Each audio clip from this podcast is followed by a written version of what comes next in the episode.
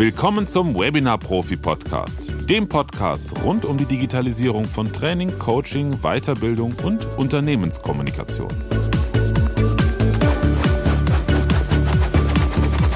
Mein Gast heute ist Angela Kiemeyer. Sie ist Sängerin, Sprecherin, Stimmexpertin und Vocal Coach.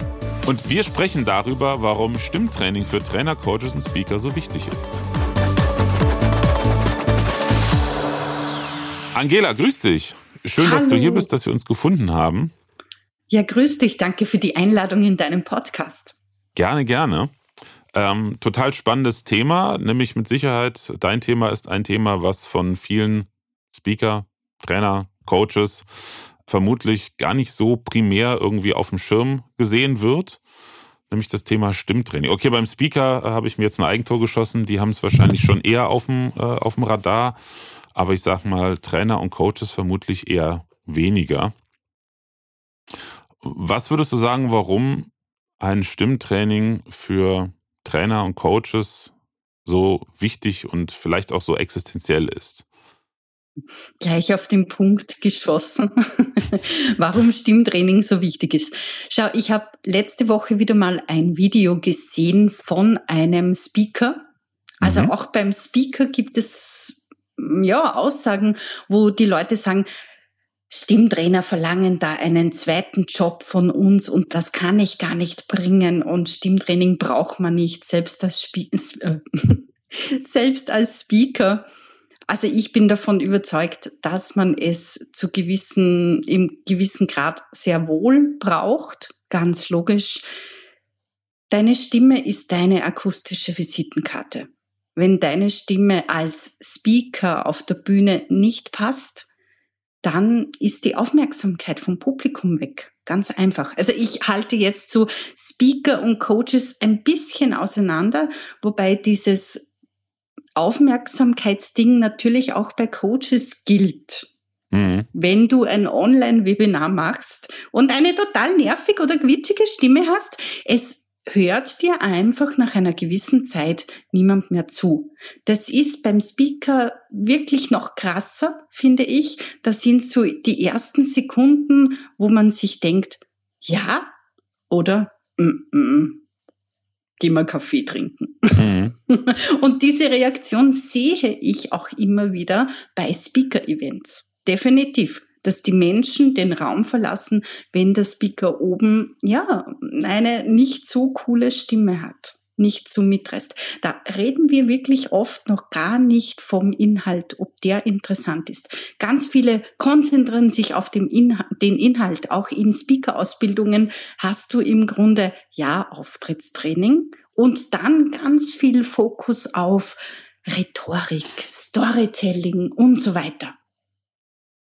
Aber ich traue mich zu behaupten, fast niemand lernt wirklich seinen Stimmklang unter Kontrolle zu haben. Mhm. Seinen Stimmklang gezielt einzusetzen, dass wirklich die Phrasen dann, ja, abwechslungsreich sind, stimmig sind, sympathisch sind, mitreißend sind.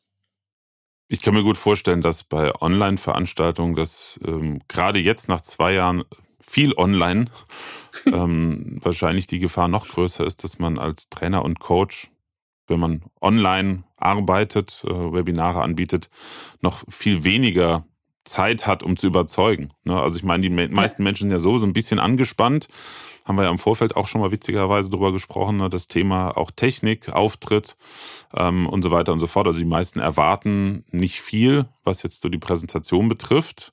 Und wenn dann noch die Stimme ich sag mal, anstrengend ist oder was ich schon oft erlebt habe, einschläfernd, einlullend. Ja. Also immer mit der gleichen Tonhöhe und dann sprechen wir hier und dann, du merkst mhm. eigentlich schon, derjenige hat überhaupt keine Lust über das, was er spricht und nudelt einfach nur, da hört keiner zu. Ja, genau. Und da sprechen wir noch nicht einmal vom Stimmverlust zum Beispiel. Was ich jetzt immer wieder höre, in dieser Phase von vielen Online-Training bei Coaches. Deswegen habe ich vorher auch gesagt, Speaker und Coaches so ein bisschen auseinanderhalten, weil beim Speaker dauert der Auftritt meistens 15 Minuten. Mhm. Da ist es total egal, wie es ihm nachher geht, nach diesem Auftritt, ob er jetzt, ja, die Stimme noch hat oder nicht ist relativ egal, weil er dann Pause hat.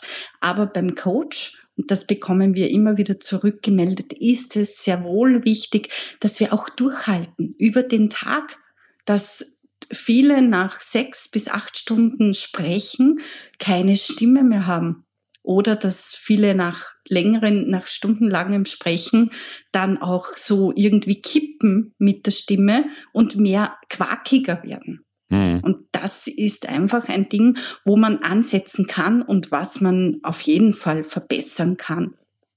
Aber was meinst du, warum das bei Online-Veranstaltungen stärker zum Tragen kommt als bei Offline-Veranstaltungen? Weniger Pausen vielleicht, dass man also bei Training sonst alle anderthalb Stunden, zwei Stunden eine Pause hätte?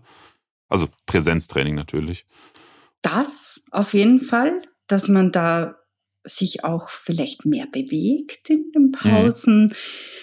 Normalerweise, ja, je nach Training, bei den Live-Trainings ist die Frage, hat man ein Mikro oder hat man keins? Also es gibt halt einfach diesen wahnsinnig großen Unterschied. Spreche ich mit Mikrofon oder spreche ich nicht mit Mikrofon? Weil wenn ich nicht mit Mikrofon spreche, brauche ich noch mehr meinen Körper als Resonanzraum, dass ich lauter klingen kann.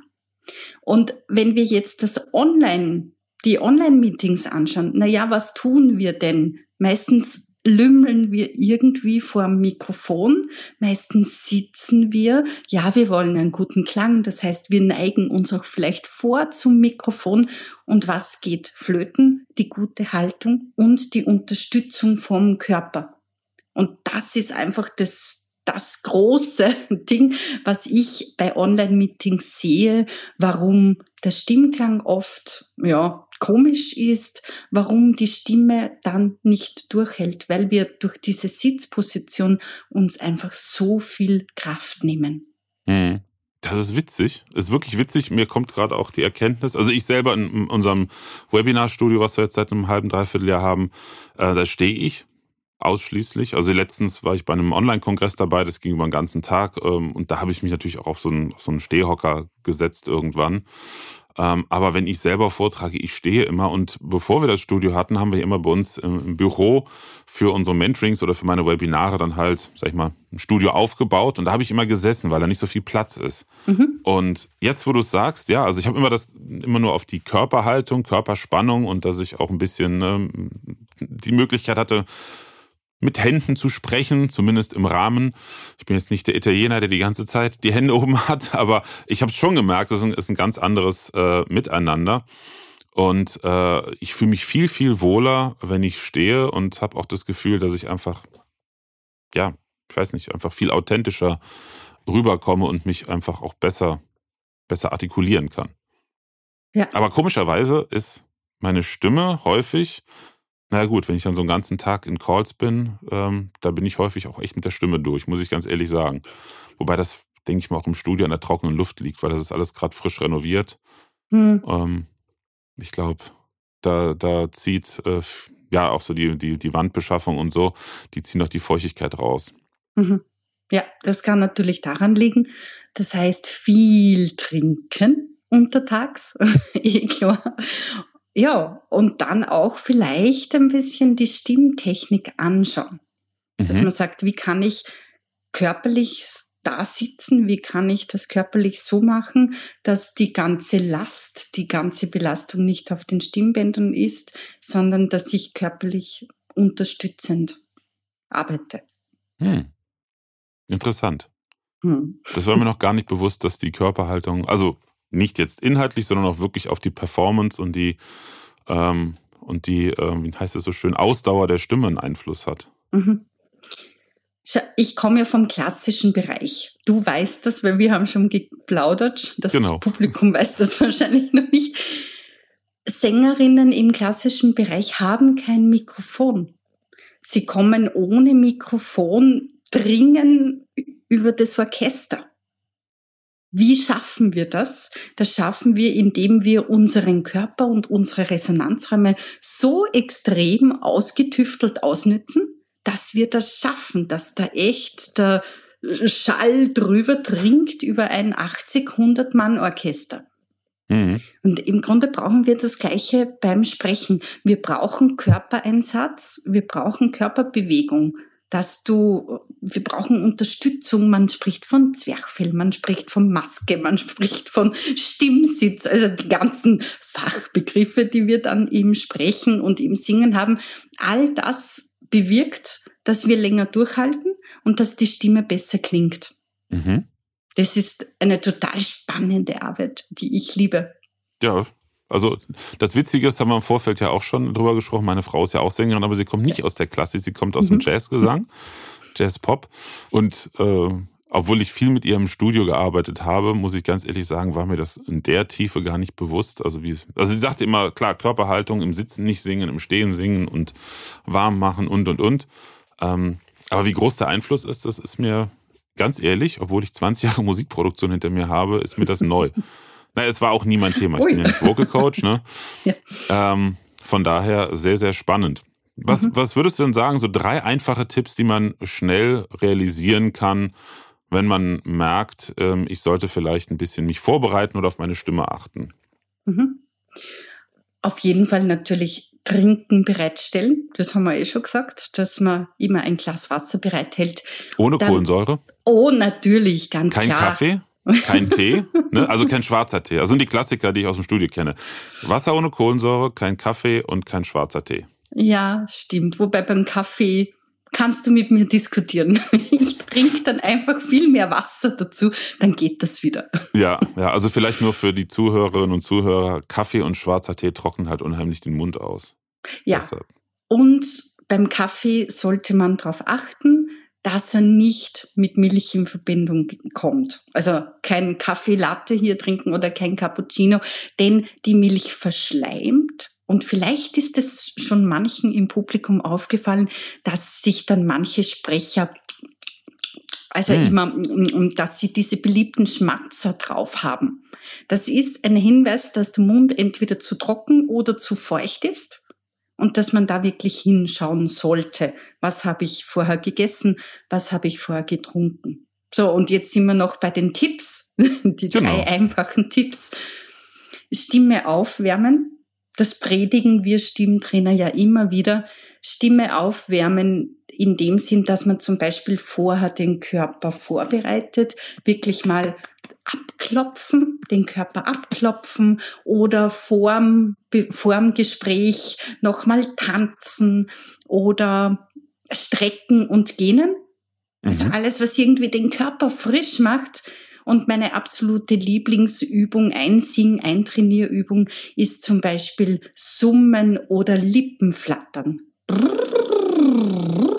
kenne ich, das kenne ich von ja, meiner Frau. Genau, das kennst du sicher am besten mit Abklopfen dabei, ja, weil es einfach unsere Stimmbänder sanft massiert und sanft in Schwingung bringt und dadurch sind sie einsatzfähiger. Kein Sportler auf der Welt würde in den Hochleistungssport starten, ohne sich vorher aufzuwärmen oder zu dehnen und die Muskulatur einfach warm zu machen. Warum hm. machen wir das im Sprechen? Ja, es ist nicht bewusst. Ne? Also ich sage mal, Stimm, Stimmbänder sind nicht direkt äh, greifbar und sichtbar und äh, damit fallen sie halt einfach ganz schnell hinten drüber. Ne? Genau. Ja. Eine zweite, eine zweite äh, Thematik, ein zweites Thema, was mir im Vorfeld äh, bei der Vorbereitung dieses Podcasts ähm, eingefallen ist. Wir hatten witzigerweise schon im Vorfeld ein bisschen drüber gesprochen. Ähm, und zwar, ja, in den letzten zwei Jahren Thema Online. Du musstest ja wahrscheinlich auch gezwungenermaßen sehr viel online arbeiten. Und ähm, ich stelle mir das ein bisschen schwierig vor, muss ich ehrlich sagen. Also gerade wenn es um Feinheiten geht und du im direkten Coaching bist, was für Erfahrungen hast du denn da gemacht? Oder wie zufrieden bist du damit? Und würdest du sagen, ähm, es ist von der, von der Qualität, online zu arbeiten, adäquat zum ähm, in Präsenz arbeiten? Mhm. Hättest du vor zwei Jahren mich gefragt, ob man Stimmtraining online machen kann, hätte ich gesagt, no way, sicher nicht. Ich muss die Person sehen, ich muss die Person vor mir haben. Tja, und dann kam der Lockdown und wir haben umgestellt. Und ich bin draufgekommen, dass das eigentlich alles gar nicht notwendig ist, weil ich erstens mein Gehör natürlich so geschult habe, dass ich am Stimmklang, an dem wie die Stimme ist, schon höre, was, wo, wo man nachziehen kann, was notwendig ist, was der Coachie von mir braucht. Das war eine total witzige Erfahrung. Ich habe ja auch Gesangsschüler, also ich habe nicht nur Sprechtraining, sondern auch Stimmtraining. Und ich bin teilweise in der Hängematte gelegen und habe dort die MP3s angehört von meinen Gesangsschülerinnen und habe ihnen dann per WhatsApp geschrieben, du, da fehlt noch, bist du da wirklich in der Hüfte locker gewesen? Da denk noch mehr an den Stimmsitz bei den Zähnen und so. Ja, also ich habe ihnen wirklich ganz, ganz genau beschrieben, wo sie nachziehen können, um den Ton noch besser zu machen. Das ging bei den Sängerinnen sehr gut, weil sie mich vorher kannten mhm. weil sie einfach mich vorher live erlebt haben und genau gewusst haben, okay, ich bin der und der Atemtyp, ich brauche diese und diese Haltung und ah ja, das hat sie schon mal gesagt, das kann ich dann gleich umsetzen. Im Sprechtraining braucht man äh, sozusagen, braucht man nicht so genau die Details wissen. Ja, also Stimme, Singen ist immer noch ein bisschen genauer arbeiten als beim Sprechen. Und ich muss einfach sagen, beim, beim Sprechtraining tue ich mir natürlich noch leichter mit den Inputs, wenn ich die Menschen nicht live sehe oder live vor mir habe. Ich sag, ja, ich sag total ihnen dann total genau, okay, so und so musst du dich hinstellen. Und was ich auch kann, ist auch über die Ferne den Menschen zu spüren, den Körper zu spüren und dann sag, ja, dann, dann setze ich mich in den Menschen hinein, setze mich da hinein und sag, du, ohne dass ich ihn sehe, du hast du irgendwie deine Beine überkreuzt? Könnte es sein, dass da noch irgendwie die Kraft nicht ganz fließt oder so? Spannend. Weil die meisten Trainer und Coaches, also natürlich in völlig anderen Bereichen jetzt wie du, ähm, sagen eher, naja, wenn ich mit den Menschen im direkten Kontakt bin, kann ich noch besser mit ihnen mhm. arbeiten. Das ist jetzt interessant, dass du quasi das Gegenteil sagst. Naja. Ja, vielleicht, weil du dich dann mehr aufs Akustische konzentrieren genau. kannst. Ja, also äh, ich, ich liebe beides, aber ich habe die Vorzüge des Online-Trainings lieben gelernt, dass es nämlich überall realisierbar ist. Das heißt, es kann mich auch jemand von Amerika anrufen und sagen, du Angela, wo, wie, was hatten wir auch diesen Fall, dass ich wirklich jemand in Las Vegas in Amerika trainiert habe. Das wäre vorher nie möglich gewesen. Das war auch ein Coach, der immer wieder die Stimme verloren hatte und der einfach gewisse Haltungsänderungen, gewisse ja, Gewohnheiten ändern musste. Und so jetzt verliert sie ihre Stimme nicht mehr. Also das mit dem Nicht-Sehen und besser hören, das kenne ich selber. Ich habe ja selber 16 Jahre lang ähm, eine Trainingsfirma gehabt, wo es um Audioproduktion ging und ganz viel Musikproduktion. Und ähm, da habe ich dann auch gerne mit meinen Teilnehmerinnen und Teilnehmern den Test gemacht, wenn wir uns eine Musikproduktion angehört haben und sie haben die Details nicht so gut gehört. Das haben wir meistens hier, ich sitze jetzt gerade in meinem Studio, in meinem Tonstudio, haben wir dann hier gesessen und halt uns Produktion angehört und dann sage ich, guck mal hinten links, da ist jetzt gerade, da ist so ein Schellenkranz mit ganz viel Hall drauf und so weiter und so fort. Höre ich nicht. Okay, zurück, alle Mann die Augen zu oh, jetzt höre ich's.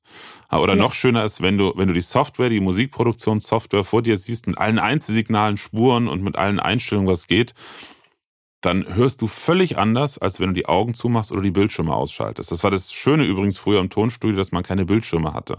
Also zu Bandmaschinenzeiten, das habe ich noch äh, in meinem Studium und zu Beginn meiner beruflichen Karriere wirklich miterlebt da gab es nichts, wo du gucken konntest. Das heißt, dein Gehirn hat nicht die Information bekommen, was jetzt kommt und wie es eigentlich sein müsste, sondern du musstest hinhören.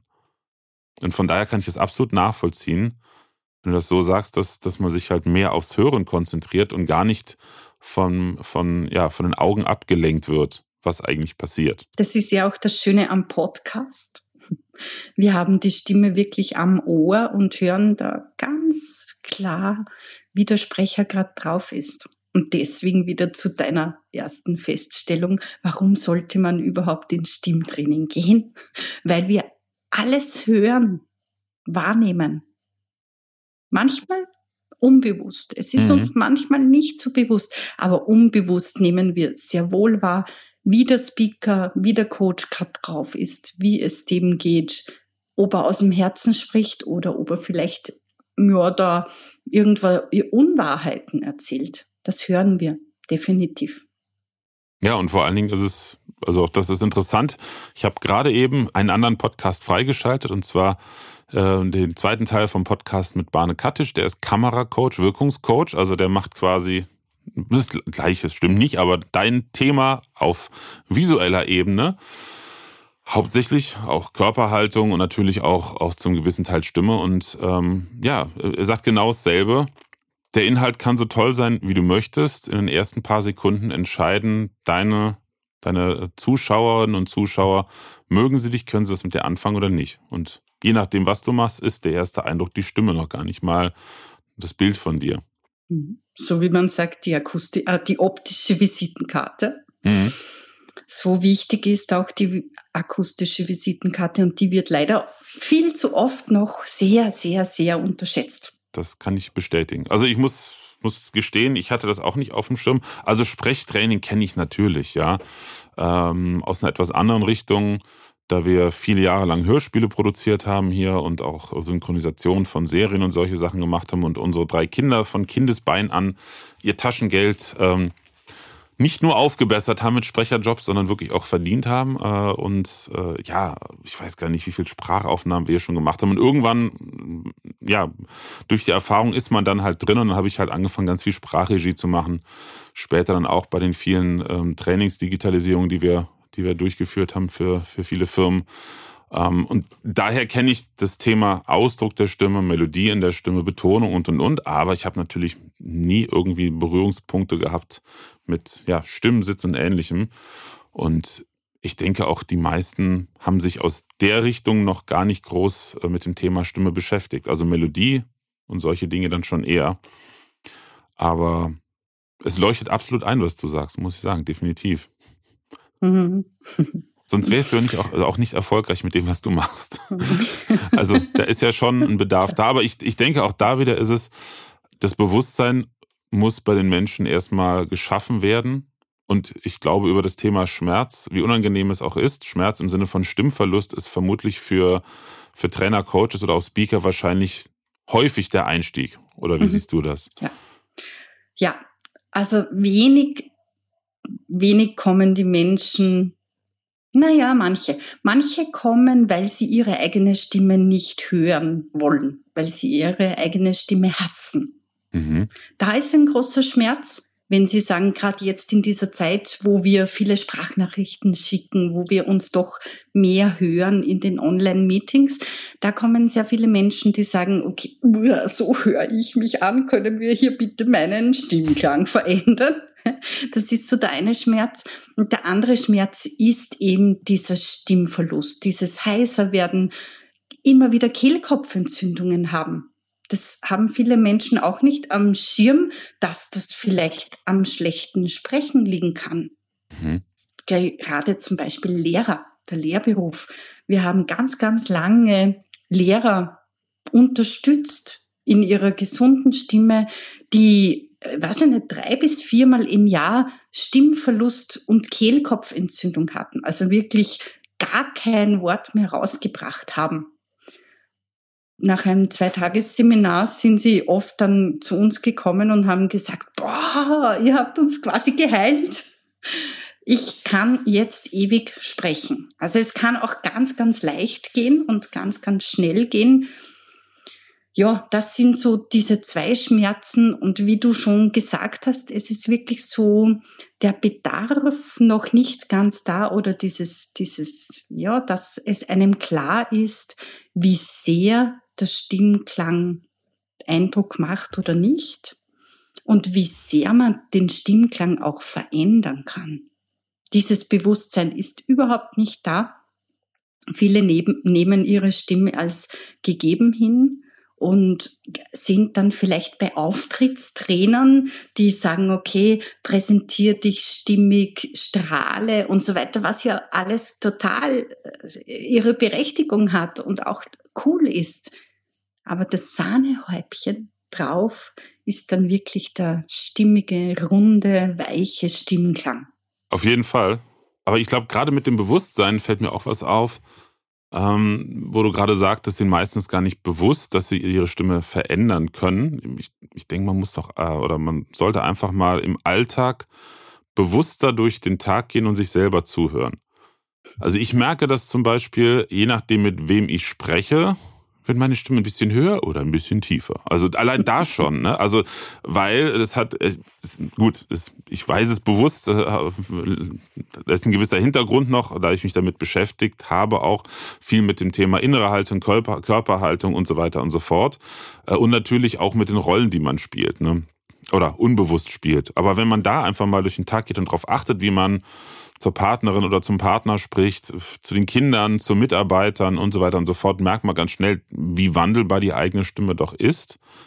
Ähm, nur, dass man es halt dann bewusst angeht für den jeweiligen Einsatz, um halt die Stimmlage, die Stimmfarbe zu bekommen, die man haben möchte. Genau, also dass man die Stimme wirklich auch bewusst einsetzt. Stimmt, super Thema, das du da ansprichst. Weil wir oft auch gar nicht wissen, weil es oft gar nicht bewusst ist, wie wir auf Mitarbeiter zum Beispiel wirken. Ich sage etwas und wirke vielleicht total schüchtern, dann kommt das gar nicht an, was ich von ihm will oder wie man es in Beziehungen auch oft erlebt. Man sagt etwas und wird gar nicht gehört. Mhm. Das hatte ich erst in einem Coaching mit einer Teilnehmerin von uns, die immer wieder das Problem hatte, sie sagt, sie hat Ja gesagt und das Umfeld hat es nicht wahrgenommen die haben einfach nicht gehört, dass sie eh Ja gesagt hat.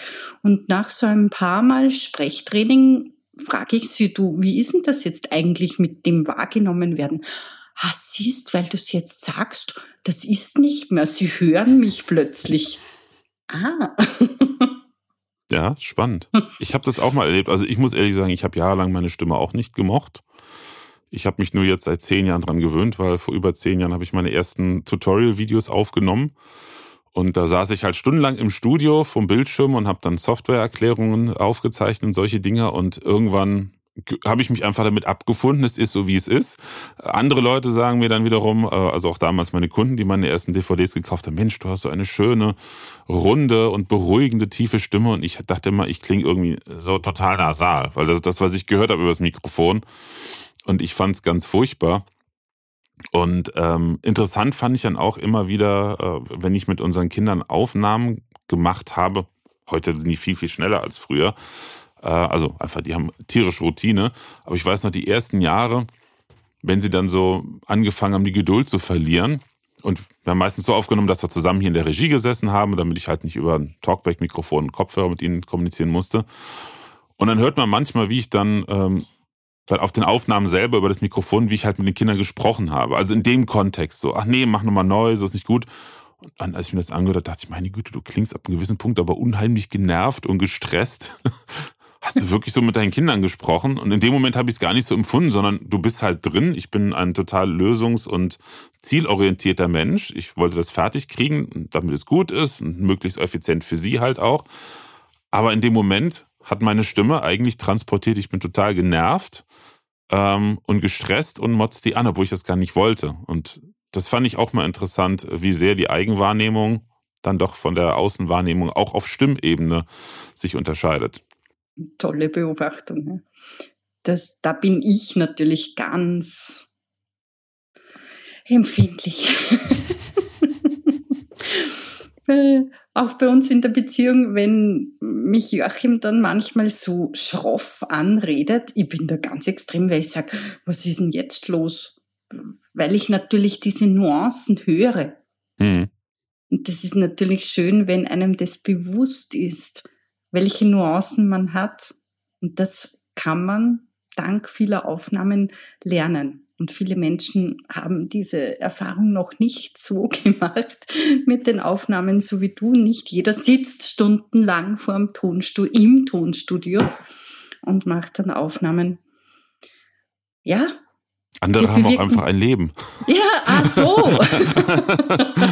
ja, und äh, ja, und nehmen nicht mit den Kindern dann irgendwelche CDs auf, was ja, ja wahnsinnig ja. schön ist und wahnsinnig bereichernd, dass man das macht. Definitiv. Ja, aber die Stimme hat ganz viele Tonlagen, hat ganz viele Nuancen, die wir nützen sollten und die wir oft vielleicht auch unbewusst einsetzen. Ja, das ist auch, auch gerade wieder, das ist schön, weil du jetzt, ähm, ich sag mal, so Trigger setzt hier. Ich weiß, meine Frau zum Beispiel, die kann es gar nicht, wenn ich oberlehrerhaft klinge. Die, dann verändert sich deine Stimme und dann bist du so im Dozentenmodus. Nicht so, hey, ich, ich, ja, mag das nicht, dieses Oberlehrerhafte von Lehrern. Zum Beispiel mein Vater ist ganz extrem, mein Vater ist Arzt und in seinem Fachbereich eine Koryphäe und äh, dadurch halt auch viel auf Kongressen weltweit unterwegs gewesen, auch, immer noch tätig. Äh, und sobald es ins Fachliche geht, wird er ähm, formell bekommt einen ganz, einen ganz bestimmten Tonfall in der Stimme. Mhm ich kann es nicht beschreiben, aber bei uns ist immer, da ist er wieder der Oberlehrer. Also das, der ganze Habitus ändert sich natürlich, aber auch die Stimme. Also in der Stimme geht er bestimmt eine halbe Oktave runter, wird dann tiefer und dann sonore Stimme. Ne? Fünf Minuten vorher hast du mit ihm noch blöde Witze gemacht und dann auf einmal ist er dann. Ne? Ähm, und ich habe festgestellt durch meine eigene Lehrtätigkeit und jahrelange Seminartätigkeit, und gut, bei mir sind es auch meistens doch sehr technische Themen, da ist geht jetzt nicht um Mitarbeitermotivation oder um Kommunikation, wo, na, also ich sag mal, der, der Auftritt noch einen viel größeren Einfluss hatte bei solchen sachlichen Themen, technischen Themen, war zumindest bisher meine Erfahrung immer so, ähm, die Leute sind total fokussiert auf den Inhalt. Also es war bei meinen Vorlesungen und bei den Seminaren immer so, die, das ist halt das Thema da. Ähm, und da ist mir dann auch aufgefallen, dass ich irgendwann echt so eine Oberlehrer, oder man sagt so schön, oberlehrerhafte Stimme entwickelt habe. Ne? So, die Teilnehmer haben, also die, die mir Feedback gegeben haben dazu, ich glaube, die anderen, die sagen dann einfach nichts, aber das Feedback war immer, das ist toll und äh, so mitreißen und ich dachte mir, okay, hm, gut, ne? Und wenn meine Frau dann mal im Workshop dabei war oder im Seminar und mich gesehen hat, meinte sie immer, du klingst wieder wie der Oberlehrer, ne? Also so, das hat man sich dann irgendwie angewöhnt darüber. Und das ist auch interessant, wenn ich dann Aufnahmen mal gesehen habe von mir, da habe ich ganz anders gesprochen, als ich so sprechen würde. Das ist übrigens auch mhm. Authentizität, finde ich, ist auch mhm. etwas, was unheimlich über die Stimme geht. Also das habe ich auch erlebt bei einem Webinar letztes Jahr, ein zweitägiges und da hatten zwei, drei Kunden von mir und ein paar Bekannte, die haben da auch zugeschaut und die meinten am Abend des ersten Tages, Florian, das war eine Katastrophe. Das war es nicht du. Und ich war in diesem dozierenden Modus, weil ich total angespannt war. Ich hatte Migräne, Kopfschmerzen, war also nicht entspannt. Gleichzeitig, das war jetzt die erste, das erste Webinar zu dem Thema. Ähm, und da war ich überhaupt nicht locker. Und dann meinten sie jetzt, entspann dich mal morgen, guck, dass du mal ein bisschen lockerer und lustiger rangehst, wie wir dich auch kennen. Du bist ja gar nicht so steif. Und am nächsten Tag konnte ich das, weil es mir auch einfach besser ging. Und als ich die Aufnahmen verglichen habe, ich hatte eine ganz andere Stimme am zweiten Tag. Beim ersten war ich halt nüchtern, da hätte ich aber auch über irgendwelche physikalischen Dinge dozieren können. Und am zweiten Tag hat man einfach, ja, hatte ich das Gefühl, das bin eher ich, das war authentischer. Und du hast den Vortrag einfach am zweiten Tag wiederholt? Äh, nee, das war zweitägig. Das war, war kein Vortrag, okay. war ein, war ein Online-Live-Workshop, der aus zwei Tagen bestand. Ähm, aber ich selber habe das gar nicht so empfunden, dass ich am ersten Tag unauthentisch und nicht ich selber war, sondern ich dachte, ich bin jetzt einfach seriös und nüchtern, äh, weil jetzt irgendwie irgendwelche Späßchen zu machen. Also bei mir in den Seminaren früher habe ich gerne mal am Anfang dann eher noch sachlich und irgendwann einfach ein bisschen zum Auflockern Blödsinn gemacht. Ne? Also nicht den Kasper gespielt, aber so kleine, kleine, kleine Sprüche eingeworfen oder auch bei uns, bei uns äh, in der Musikproduktion ist natürlich immer mega spannend, wenn du Stories erzählst. Ich habe mit einigen prominenten Musikern mal zu tun gehabt und viele andere auch kennengelernt. Und da kennt man so gewisse Stories über Hintergründe. Und das mögen die Leute. Und wenn du das dann witzig aufbereitest, lockert das natürlich jedes Seminar auf. Mhm. Und witzigerweise, seitdem ich mehr im Businessbereich tätig bin, jetzt durch meine äh, Neuausrichtung, ähm, tue ich mich damit sehr schwer. Aber ich habe halt gemerkt, durch die Aufzeichnung, da wo es mir halt rausgerutscht ist, dass ich lockerer wurde, hatte ich eine andere Stimmfarbe, eine andere Stimmlage und ein ganz anderes Auftreten zu den Veranstaltungen, weil ich ja fast immer mitzeichne, ähm, äh, mitschneide, äh, zu den Veranstaltungen, wo ich dann eher, sag ich mal, den seriösen gegeben habe. Ja. Und es ist ja auch gut so, dass wir unterschiedliche Rollen einnehmen können.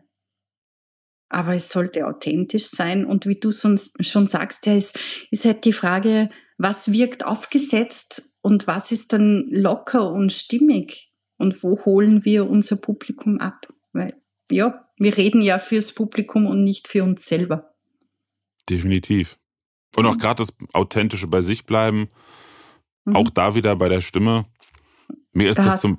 Hm? Ja, da hast du sehr viel Erfahrung, weil du auch im Tonstudio so viel gearbeitet hast. Das ist ja genau das, was wir dann im Training, auch wo wir hinweisen, viele merken es ja gar nicht, dass sie jetzt äh, meilenweit von sich weg sind und vielleicht total oberlehrerhaft oder wie auch immer man das nennt, dass man gar nicht bei sich ist.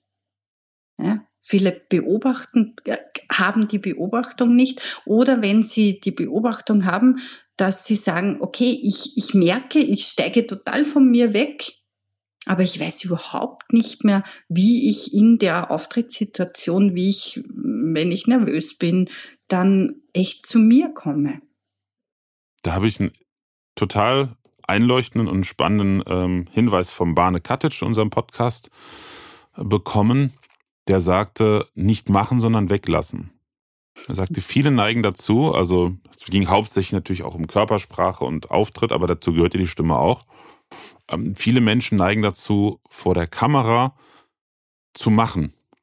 Man hat gelernt, ach, ich muss die Geste hier machen und ich muss so anfangen und sonst was. Oder sie meinen es gelernt zu haben. Äh, und dann sind sie nicht bei sich. Und er sagte, der erste Schritt zur Authentizität ist nicht machen, weglassen. ja. Ne? Einfach ja. nicht nachdenken, ich muss jetzt die Haltung und sonst was, sondern einfach sei, wie du bist. Oder ne, wenn du jetzt sagst, die Kamera ist nicht an. Das fand ich auch immer das Schönste bei den ganzen ähm, Trainingsproduktionen, die wir gemacht haben. Das waren teilweise auch verbunden mit, mit, mit Mitarbeiteransprachen von, von hochrangigen Mitarbeitern diverser Konzerne. Und das war ganz spannend. Die äh, die erfahrensten Trainer oder auch Manager von großen Firmen, die vor oder nach der Aufzeichnung eine, eine Autorität und auch eine Würde teilweise ausgestrahlt haben und voll in ihrem Thema waren, auch total extrovertierte. Mhm. Weiß ich einmal hatten wir mit einer Trainerin, die war hinter der Kamera total und die hat alle mitgerissen, Begeisterung für ihr Thema und dann macht's zack, das rote Licht geht an. Schalte an. Und weg war sie. Herzlich willkommen. Dann am ganzen Körper saß sie, ging mal weiter runter. Es ist gar nicht böse gemeint, aber da hast du gemerkt, sie hat angefangen nachzudenken. Ich muss jetzt ne, irgendeine Rolle gehen und die Stimme war völlig anders, hat gar nicht mehr mitgerissen, war monoton und langweilig. Mhm. Ja, können auch gewisse Glaubenssätze dann zutage treten.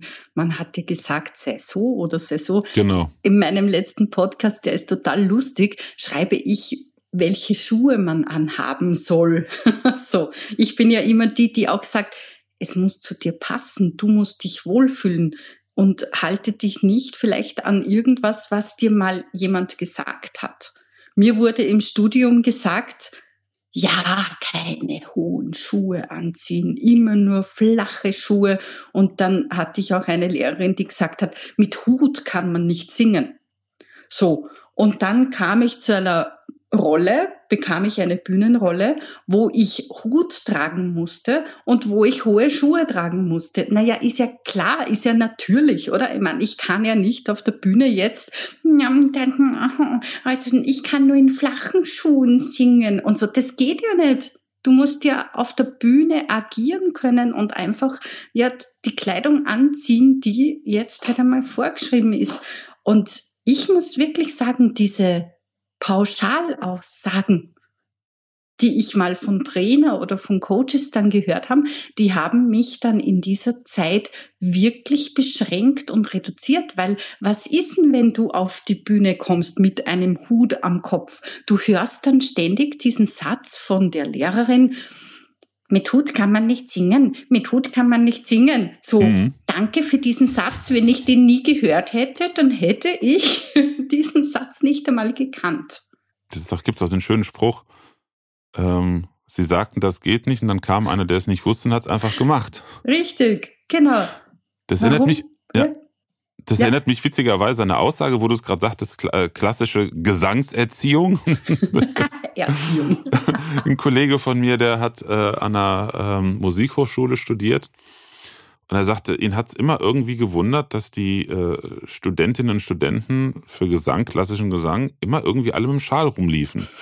ja. Der, der Klassiker. Und hat er gefragt, warum habt ihr den Schal an? Ja, ja, um die Stimme zu schonen. Wir sind immer so, oh, so. Und er meinte irgendwann, kann es auch einfach sein, dass ihr alle bekloppt seid und euch gesagt wurde, ihr müsst mit dem Schal rumlaufen, weil ihr eigentlich schon denkt, nur wenn ich keinen Schal anhabe, kriege ich sofort einen Knacks an meiner Stimme.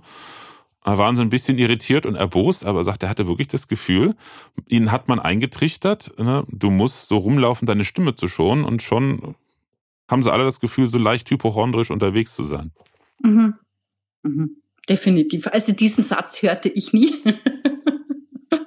aber natürlich so in verrauchten Lokalen, wobei da ist schon was Wahres auch dran. Ja, wenn man selber raucht. Aber wiederum, wie viele Sänger gibt's, die ganz oben sind und die rauchen? Mein Gott, die singen auch noch so. Naja. Hm. Irgendwie. Irgendwie. Andere haben erst die Stimme dadurch bekommen. Ne? Genau. Also, ja, nicht, dass also, man es forcieren sollte, aber ja, ich, also ich denke auch, äh, bei sich bleiben ist das Wichtigste. Da bin ich immer ganz froh, dass in vielen Themen, in denen ich mich tummel, ähm, ach, das fing auch mit meiner, mit meiner, ich sag mal, Dozententätigkeit an. Ich habe keinerlei pädagogische Ausbildung in der Hinsicht, wobei ich natürlich nur Erwachsenenbildung ähm, betrieben habe und betreibe, um das mal so schön zu, zu sagen. Aber ich habe auch keine Trainerausbildung. Mit Sicherheit könnte ich dann vieles nicht machen, was professionelle Trainer machen, aber das ist auch nicht mein Ding. Und ähm, ich glaube, in, in, gewissen Bereichen, das gilt nicht für alles, ist man dann einfach unvorbelastet und viel authentischer und macht seinen Weg und ist man selber, weil man nicht in ein Raster gepresst wurde. Ja, was soll ich sagen? Ich habe Pädagogikstudium, ich habe wie viel 15 Jahre auf der Musikuniversität studiert. Also ich habe mir so alles gegeben, was es gibt richtiger Junkie. Ja, äh, was die, intravenös am besten, alles reingespritzt, am Tag fünf bis sechs Stunden geübt und so, also ja, richtiger Musikjunkie. Und da ist es die Frage, ob man sich dann selber noch kennt oder nur ausführt. Ja, und natürlich hat es dann auch eine Zeit bei mir gebraucht. Ich habe dann alles abgebrochen, bin auch mal auf Pause gegangen, weil ich total verwirrt war, nichts mehr ging und irgendwie, ja, einfach nicht mehr ich selber war durch diese vielen Einflüsse. Und da kommt noch, also ich bin, habe nicht in einer klassischen Hochschule studiert, habe auch wenig mit klassischen Musikern gearbeitet. Orchesteraufnahmen habe ich öfter schon gemacht. Aber ich bin jetzt nicht der klassische Tonmeister, der im Rundfunk gearbeitet hat. Ähm, aber ich habe viel an Hochschulen unterrichtet halt und habe auch häufig dann die, ich sag mal, die weltoffeneren klassisch ausgebildeten Musiker bei mir gehabt. Weil eigentlich in einer Musikhochschule war es wirklich so, die, die, die Kollegen, Dozenten haben mit mir nicht gesprochen, weil im Studiengang, wo ich tätig war, das ging um moderne, also nicht klassisch moderne Musik, sondern moderne Musikproduktion. Also nicht Stockhausen und Co., sondern wirklich einfach, sag mal, Popularmusik, die böse. Und da war ich halt einfach ein, Schmal, also Schmalspurmusiker und solche Sprüche haben wir dann gehört.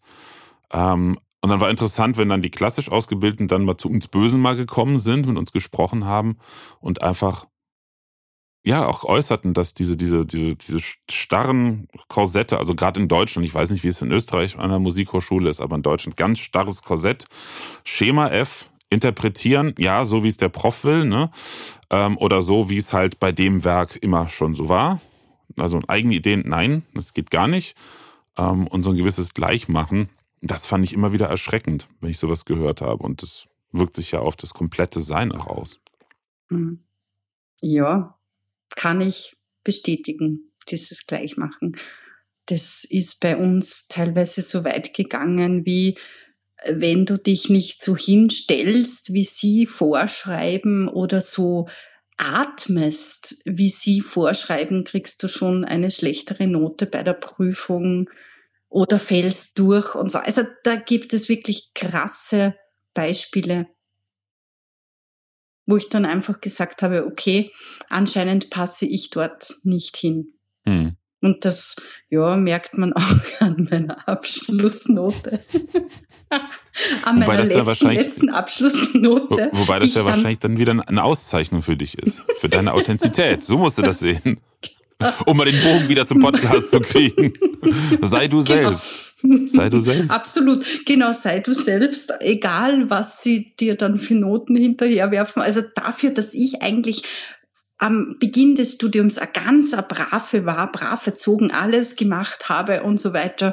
Dafür ist dann am Ende des Studiums halt sehr viel von mir rausgekommen, wo ich gesagt habe, okay, das mache ich sicher nicht mehr so, weil ich weiß, dass es mir nicht gut tut, egal was passiert. Ich habe bitte sogar, ja, im Klassikstudium bei meiner Abschlussprüfung, ich böse, ich ein selbst komponiertes Nein. Lied gespielt. Nein. Ja, Ketzerei. Ja, na, das war, das war, meine Lehrerin war cool drauf. Die hat dann gesagt, natürlich machst du das, ja. Aber bei der Kommission sah man so die eine oder andere Nase sich nach oben rümpfen. Aber hast du auch das schlimmste aller Vergehen äh, begangen? Was denn? Popularmusik parallel singen? Natürlich. Oh mein Gott, also damit bist du jetzt natürlich in der Klassikhölle gelandet. Also, du, mir haben das Sängerinnen nämlich erzählt, also junge Sängerinnen, die ich, äh, es waren insgesamt drei, die ich kannte vor ihrem Studium, so hier aus dem erweiterten Musikerdunstkreis. Und ähm, da haben die in Coverbands gesungen, Jazz, Pop, mhm. Rock. Also mhm. härtere Rock-Sachen nicht, kann ich auch verstehen, da muss man, da ist ja schon was anderes und Gala-Band hauptsächlich. Und dann haben sie angefangen zu studieren und nach zwei Jahren sind sie aus den Bands ausgetreten im Schnitt. Mhm. Und dann auf Nachfrage, ja, unsere Dozenten meinen, das wäre nicht gut für unsere Stimme. Bei allen mhm. dreien die gleiche Aussage. Mhm. Ja. Ja. Was soll ich da sagen? Ja, ja, das ist einfach nur eine Feststellung. Die, ich kenne die ganzen Aussagen. Das ging bis dahin, dass man gesagt hat, du darfst nicht einmal mehr im Chor singen. Ich habe hm. in meiner Jugend in fünf verschiedenen Chören parallel gesungen. Also ich war immer unterwegs, bis ich dann zu Gesangsstudieren begonnen. Da hat es dann geheißen, also du darfst sowieso nur bei einem Lehrer sein, weil mehrere Lehrer verhunzen dich auf die Art. Nicht Lieber so, einer richtig verhunzen als mehrere parallel. Äh, genau. Also heutzutage sagt man doch, na ja, hol dir viele und hol dir ganz viele Ideen, weil jeder sagt es irgendwie anders. Natürlich muss man sich mal konzentrieren und so. Aber ja, also das war wirklich, man durfte nicht Chor singen, auch nicht klassischen Chor singen. Man durfte dann wirklich nur mehr in diese eine Stunde gehen, diese zwei Stunden beim Gesangslehrer und Pop singen bist du wahnsinnig. Also, hm? Sorry. also. Das ist doch keine das Musik. Das geht ja gar nicht. Das ist naja, doch keine Musik. Ja, also die kann man hören. Nee, auch nicht. Nee, nee, auch nicht. Ja, also, also, das habe ich auch schon gehört. Hardcore-Menschen kenne ich da auch, die sagen, nach Richard Strauss hört die Musikwelt genau. auf. Das hat, das hat ein Schulfreund von mir in seinem Studium der Musikwissenschaften, die Hochschule nenne ich jetzt nicht, von einer Dozentin, ich weiß nicht welches Fach, aber er war völlig schockiert, die kam rein und einer ihrer ersten Sätze war, äh, für uns endet die Entwicklung der Musikgeschichte 1900 schieß mich tot. Und er so, wie bitte? Du, ja, und das hat sie durchgezogen. Geschichte war quasi, ja, mit dem ganzen, in den 60er Jahren, den ganzen, äh, äh, ja, also eigentlich mit John Cage war die Musik vorbei. Alles nachher wurde nicht mehr behandelt. Hm. Ich meine, es sind eh viele Jahrhunderte, die wir behandelt haben. Lebendige Musik. oh, jetzt, war, ja. jetzt, bin ich wieder böse. Jetzt bin ich wieder. Ja, ja, ich habe mich da sehr unbeliebt gemacht an manchen Musikhochschulen, weil ich, äh, ich kann ja die Klappe nicht halten. Ne? Ich habe dann auch diversen, was Menschen dann einen Spiegel vorgehalten. Was mich halt immer genervt hat, wo wir gerade bei dem Thema schon sind, äh, diese unglaubliche Arroganz vieler klassischer Musiker gegenüber neuerer Musik. Also natürlich, wenn man sagt, ich bin jetzt der totale Strauß oder Mozart-Crack und ich kenne jedes kleinste Böckchen und sonst was und weiß um die Komplexität der Musik und ich höre dann deutschen Gangster-Rap, natürlich denke ich mir, das ist doch keine Musik. Aber das hat was mit der inneren Haltung und Toleranz zu tun. Und diese, diese Haltung, wir sind die Verfechter der einzig wahren Musik, Klammer auf, eine Musik, die schon seit keine Ahnung wie viel Jahrzehnten exist also tot ist, tot im Sinne von, ähm, naja, das sind alte Stücke, die jetzt wieder gespielt oder immer noch gespielt werden. Äh, das halte ich für, für, für einfach, also gruselig. Absolut gruselig und, und, und völlig unangebracht. Und ich habe das, wie, wie ich eben schon sagte, in einigen Hochschulen, Akademien habe ich das live erlebt. So blöde Sprüche. Ich weiß, bei einer Akademie, wo ich unterrichtet habe, hat auch Audioproduktion für Musiklehrer und äh, Musiker. Und dann abends im Foyer saß man Bier am Trinken, dann kam irgendein Kurs vorbei, ich weiß nicht, was es war, aber klassischer Kurs. Und so im Vorbeigehen, ha, da sitzen sie ja die Schmalspurmusiker. Und das war nicht humorvoll gemeint. Das war von mhm, oben runter gemeint, wie wir später gehört ja. haben. Ne? Also bei uns gibt es ja den Witz, es gibt den Unterschied zwischen Musiker und Musikanten. Hm.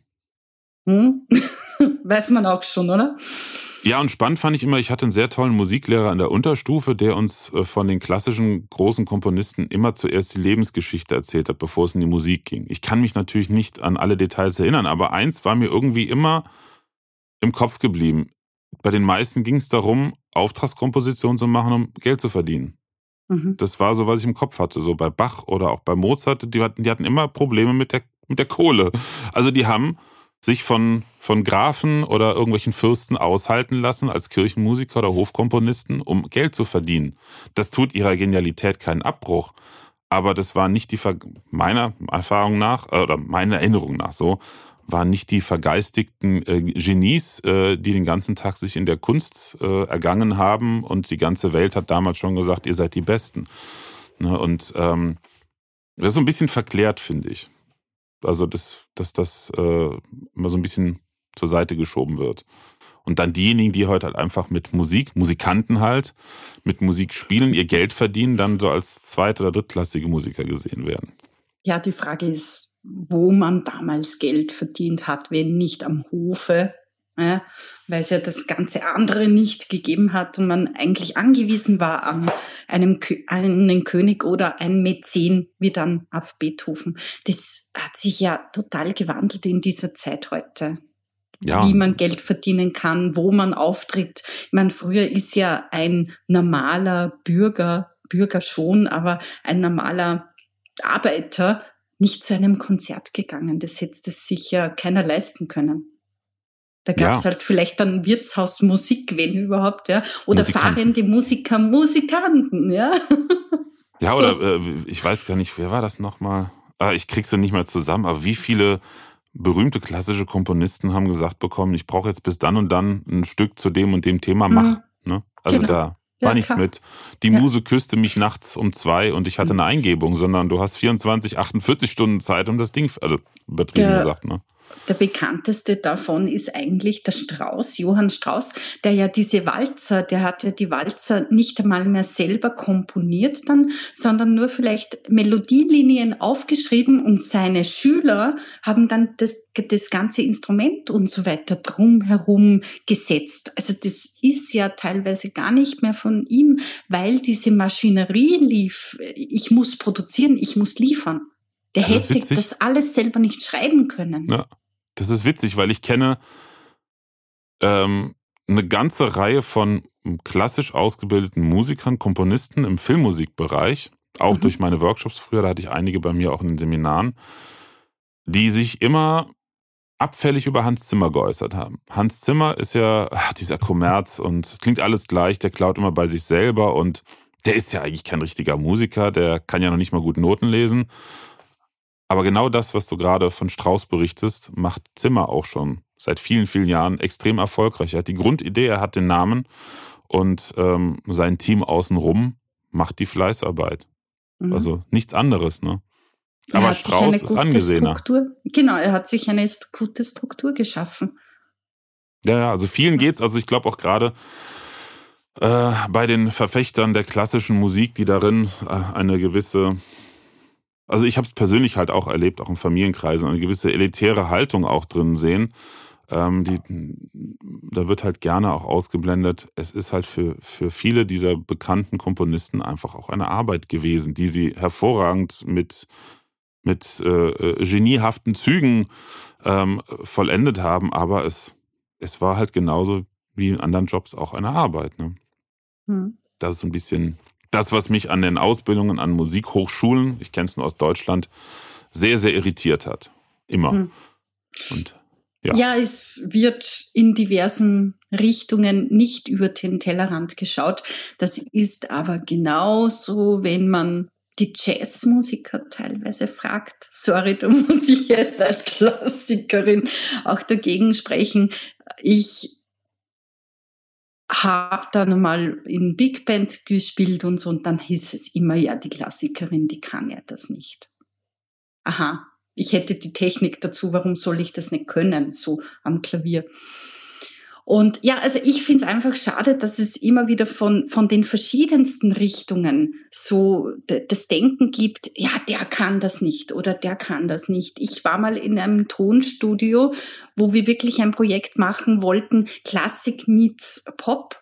Und das Problem war, er konnte meine klassische Stimme am Mikrofon nicht abnehmen, weil man Klassik ja ganz anders singt als Mikrostimme. Mikrostimme ist viel direkter, viel, ja, viel mehr auf vorne raus die Energie und Klassik ist immer auf Raum füllen, auf in mir tönen und das eben, dass ich übers Orchester komme, dass ich nicht vorne ans Mikro dringe, sondern den ganzen Raum ausfülle wir sind im Endeffekt nicht zusammengekommen, weil die Mikrofonierung, die er versucht hat, nicht gepasst hat zu dem Stil, wie man in der Klassik singt. Mhm.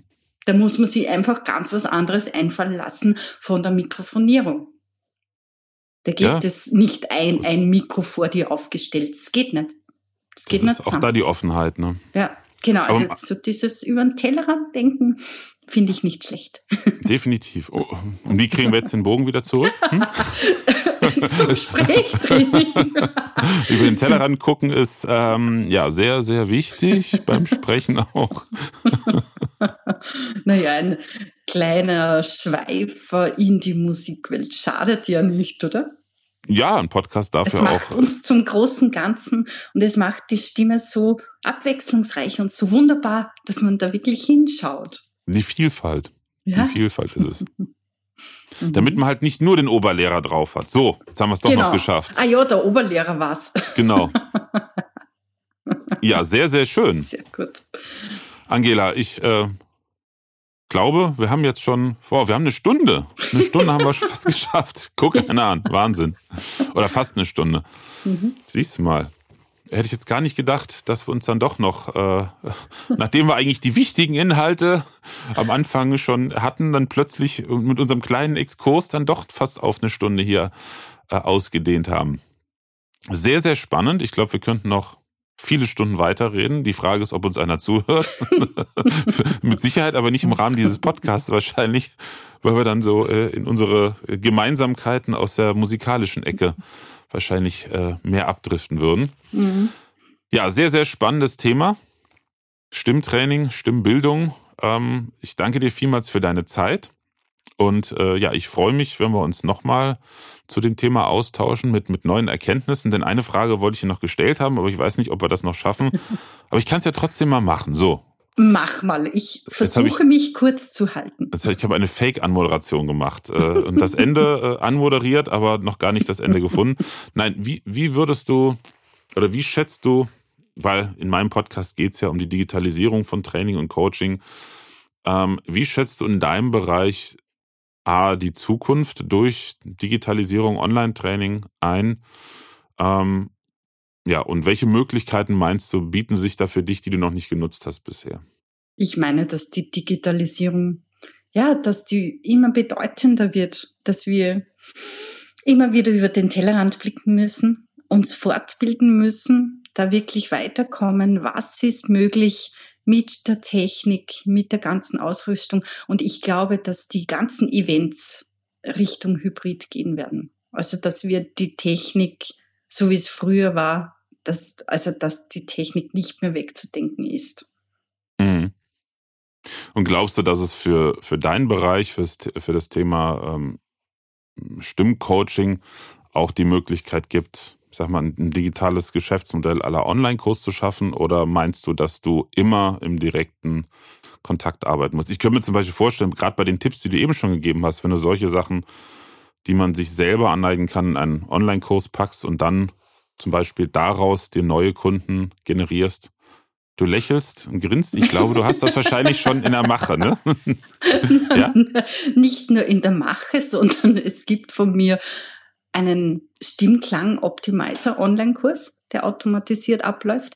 Es gibt einen einfach stimmig Podcasten Online-Kurs, wo man dann auch Richtung Textinterpretation, Richtung Atemtyp was lernt, Richtung, ja, wie, wie, wie mache ich einfach die Stimme interessanter? Wie kann ich die Stimme, den Stimmklang verändern? All das. Also, ja, bei mir ist die Digitalisierung schon angekommen. Wir haben schon Online-Kurse aufgenommen. Und ich glaube sehr wohl, dass der Markt dahin geht, dass man sich immer wieder solche Häppchen von den Experten holt. Nicht ins Live-Training gleich geht, sondern wirklich da ins Automatisierte geht. Da sind wir, glaube ich, einer Meinung. Das mhm. sehe ich nämlich genauso. Ja. Weil für Kurz viele und so der, geantwortet, gell? Also. Ja, genau. Weil, ja, ist einfach auch, äh, ist wirklich so, dass diese kleinen Häppchen auch so ein bisschen das Hürde überspringen und überwinden ähm, einfacher machen. Also auch da kann ich aus eigener Erfahrung sprechen. In vielen Bereichen habe ich mir auch erstmal, sei es Podcasts oder vor allen Dingen auch Videos angeschaut oder gekauft, bevor ich dann in mhm. Coachings mhm. oder in Seminare gegangen bin. Das finde ich, das finde ich persönlich ist auch für, für die Kundenseite ein Riesenvorteil man muss ja denjenigen auch kennenlernen. Du verkaufst ja nicht deine. Kompetenz, das wäre ein ganz anderes Thema, aber da gehört die Stimme auch dazu. Ne, Stimme und Auftreten sind wichtiger als die Inhalte. Die Inhalte müssen da sein, aber das ist die Pflicht. Und die anderen beiden Komponenten sind die Kür, um halt Kunden zu begeistern und ja, für dich auch zu begeistern. Von daher. Genau. Ähm, Deswegen das, glaube ja. ich, dass die Stimme Macht hat, die Stimme ganz viel Macht hat, dass wir da nochmal drauf schauen können, wie ist das denn, wie wirke ich im Video, wie wirkt meine Stimme und wie authentisch bin ich. Ein sehr schöner Abbinder. Alles zusammengefasst. genau. ich danke dir für deine Zeit. Und für alle, die zuhören, vielen Dank, dass du zugehört hast und bei diesem Podcast dabei warst. Und ich freue mich natürlich auch, dich bei der nächsten Folge begrüßen zu dürfen. Freue mich genauso auch, wenn du mir eine positive Bewertung bei iTunes schreibst, gerne mit fünf Sternen und natürlich meinen Podcast auch weiterempfiehlst. Und verabschiede mich hiermit. Angela, ich wünsche dir noch einen schönen Tag. Grüß Ebenfalls. deine bessere Hälfte. Ich finde ja, den Ausdruck bessere Hälfte immer so blöd, aber man sagt es ja. Wir sind beide gute Hälften. Genau. Also. Genau. Ähm, grüß ihn schön von mir, weil wir haben uns auch schon mal bei einem Vorgespräch kennengelernt. Ganz spontan, witzigerweise. Mhm. Und äh, ja, ich wünsche dir noch eine schöne Woche und freue mich. Danke für die Einladung. Danke Gern. fürs Zuhören. Das ging jetzt nicht an mich, das Nein. Zuhören. Nein. an die Zuhörer. Muss ich reagieren? Ja, genau. In diesem Sinne, eine schöne Zeit noch. Tschüss. Tschüss.